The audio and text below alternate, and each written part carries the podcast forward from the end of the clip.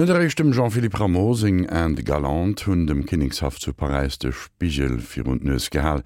Die heile Welt vun de edle Wëllen begéint dem Europäer schon an den Berichten vun de nechte Weltdemsiedlungen. Die Suggestivkraft vun Utopia inspirierende Jules Verne zu interessanten Abenteuerromanen, den George Orwell zu schärfer Gesellschaftskritik an der Stanislav Lem zu verrekten Gedankenexperimenter. Och Komponiste bleiwen vun der Faszination vun utopischen Idealer net verschont. Hannagren vum Joachim Fontaine. Du holde Kunst Musik. In wie viel grauen Stunden hast du mich in eine bessere Welt entrückt. Ein süßer heiliger Akkord von dir, den Himmel besserer Zeiten mir erschlossen. Nicht nur Franz Schubert besingt in seinem Lied an die Musik, jene Macht der Musik, die über Unterhaltung und Showbusiness weit hinausgeht.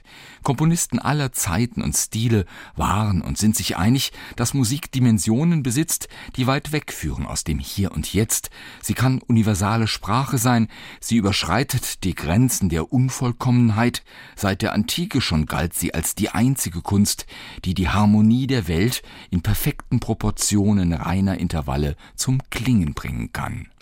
Wer die Geometrie und Verhältnisse der einfachsten Zahlen auf die Seite eines Monokords überträgt und die Seite in den einfachsten Teilungen halbiert oder drittelt, 1 zu 2, 3 zu 4 und so weiter, der erhält aus diesen einfachsten Zahlen Klänge, die perfekt harmonisch sind. Die Intervalle der Oktave und Quinte, ein Mysterium, das Philosophen und Musiker gleichermaßen fasziniert und beschäftigt hat von Pythagoras bis Paul Hindemith, der noch im vorigen Jahrhundert von diesen Intervallen schwärmte, als Urzeugnissen aus den Urtagen der Weltschöpfung, geheimnisvoll wie die Zahl, so dass Maß, Musik und Weltall in eins verschmelzen. Hindemiths eigene Oper, die Harmonie der Welt, ist eines von vielen Dokumenten dieser Begeisterung. Musik als Spekulation, als Spiegel einer perfekten Welt, die wir im Hier und Jetzt kaum zu fassen vermögen, einer Utopie, deren Vollkommenheit wir allenfalls über die Abstraktion der Mathematik und der Astronomie erreichen können, das war ein Thema von der Antike bis in die Neuzeit. Dem Vorsokratiker Pythagoras verdanken wir die ersten Erforschungen der Intervalle. Der kaiserliche Mathematikus Johannes Kepler schuf 1619 in seiner Schrift Harmonices Mundi die Grundlage für eine Theorie der Musik, auch der Sphärenmusik des Himmels, die die Musik als Tonraum und Tonarten und Harmonik nach dem Vorbild der Planetenbahnen als Kreismodell und Zirkel begreift bis heute. Die Harmonie der perfekten Welt war nur eine Dimension utopischer Spekulationen. Die Musik bot weit mehr Spielräume noch für Fantasiewelten. Der bekannteste war die heile Welt von Arkadien.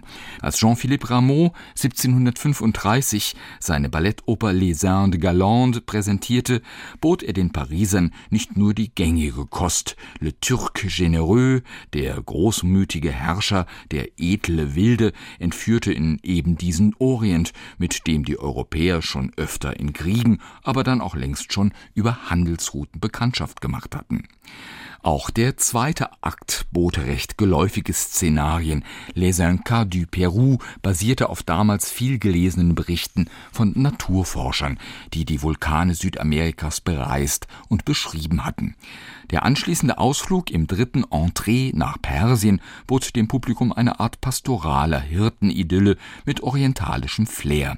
Eine ganz andere Musik aber, überraschend neuartig, komponierte Rameau für den vierten Auftritt, Les Sauvages. Gegen alle Konventionen ging es da um Natürlichkeit, um Zitat, die schöne und schlichte Natur als Modell für eine neue Musik. Vorbild für diese musikalisch-theatralische Utopie war ein Tanz echter Indianer gewesen. Aus den Kolonien Amerikas, aus Louisiana, waren zwei Rothäute 1725 nach Paris verschifft worden um im Theatre des Italiens ihre Tanzkunst vorzuführen. Musik und Tanz aus einer wirklich anderen, neuen Welt, die man bisher weder kannte noch fürchten musste. Eifrig diskutiert wurde damals nicht nur Ramos neue Musik, deren Gu und Natürlichkeit kein geringerer als Voltaire gegen alle Angriffe verteidigte.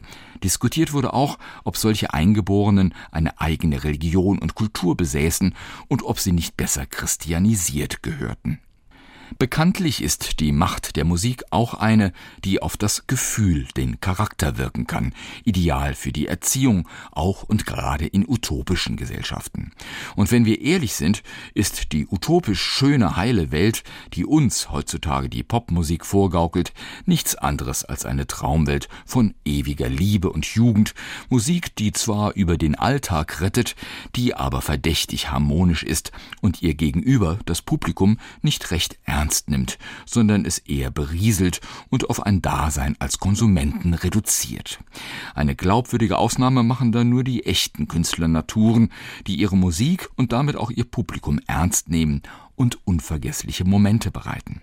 Schon vor 500 Jahren war das wichtig. 1516, als Thomas Morris sein Hauptwerk Utopia in Druck gab, stellte er fest, wie wichtig Musik für die Gesellschaft ist, dass sie, Zitat, die Gedanken der eifrigen Zuhörer durchdringt und inspiriert. Gerade in Jahren der Krise und politischen Umbrüche hat Musik die utopische Literatur beseelt. 1918, nach der traumatischen Katastrophe des Grande Guerre, veröffentlicht Ernst Bloch sein Hauptwerk Der Geist der Utopie. Dieser Geist der Utopie träumt nicht, er sucht, er nimmt Ausbeutung, Krieg und Unterdrückung nicht mehr hin als unabänderlichen Lauf der Geschichte. Die Idealwelt, die diese Utopie sucht, beschrieb Ernst Bloch immer wieder in musikalischen Metaphern. Um 1900 inspirierten auch Theosophen und Anthroposophen die Komponisten. Der Russe Alexander Skriabin etwa verstand sich als Medium, dessen Musik der Menschheit die Humanität zurückbringt, sie erleuchtet und regeneriert bis hin zur Ekstase, zum über sich hinauswachsen. Im Finale seiner ersten Sinfonie besingt er die Macht dieser neuen Musik. Dein Geist herrscht frei und mächtig über die Erde, Menschen von dir inspiriert erfüllen rechtschaffene Taten. Auch Arnold Schönberg ließ sich von utopischen Idealen inspirieren, von dem Mystiker Swedenborg und den Romanen Honoré de Balzacs. 1912 träumt Schönberg von einer neuen Musik, einer wirkmächtigen musikalischen Utopie, die seinen sogenannten biblischen Weg vollendet. Ich will, Zitat, seit langem ein Oratorium schreiben, das als Inhalte haben sollte, wie der Mensch von heute, der durch den Materialismus, Sozialismus, Anarchie durchgegangen ist, der Atheist war, aber sich doch ein Restchen alten Glaubens bewahrt hat, in Form von Aberglauben, wie dieser moderne Mensch mit Gott streitet und schließlich dazu gelangt, Gott zu finden und religiös zu werden. Als kompositorisches Material wählt Schönberg dafür die Zwölftonreihe, in der alle Veränderungen, Spiegelungen und Umkehrungen des Themas gleichberechtigt sind. Als Gleichnis wählt er für dieses Oratorium das Bild der Jakobsleiter, deren Motto zu Beginn verkündet, ob rechts, ob links, vorwärts oder rückwärts, bergauf oder bergab, man hat weiterzugehen, ohne zu fragen, was vor oder hinter einem liegt. Noch weiter ging Karl-Heinz Stockhausen in seinem mächtigen Opernzyklus Sieben Tage aus Licht. Er wollte, Zitat, ein Riesenwerk machen, eine kosmologische Komposition schreiben, die der Wahrheit von jetzt und ewig entspricht. Die Darsteller stellen Wesen vor, wie sie vielleicht einmal in der Zukunft existieren könnten, deren Heimat der Kosmos ist. Der Teil Sonntag bildete als Miniaturmodell das Sonnensystem ab und war konzipiert als eine, Zitat, Art mystischer Vereinigung Bewegung für den Flug zu anderen Planeten und Sonnen. Weitaus diesseitiger waren die musikalischen Utopien aus den Jahren der französischen Revolution. Damals komponieren auch Mozart und Beethoven.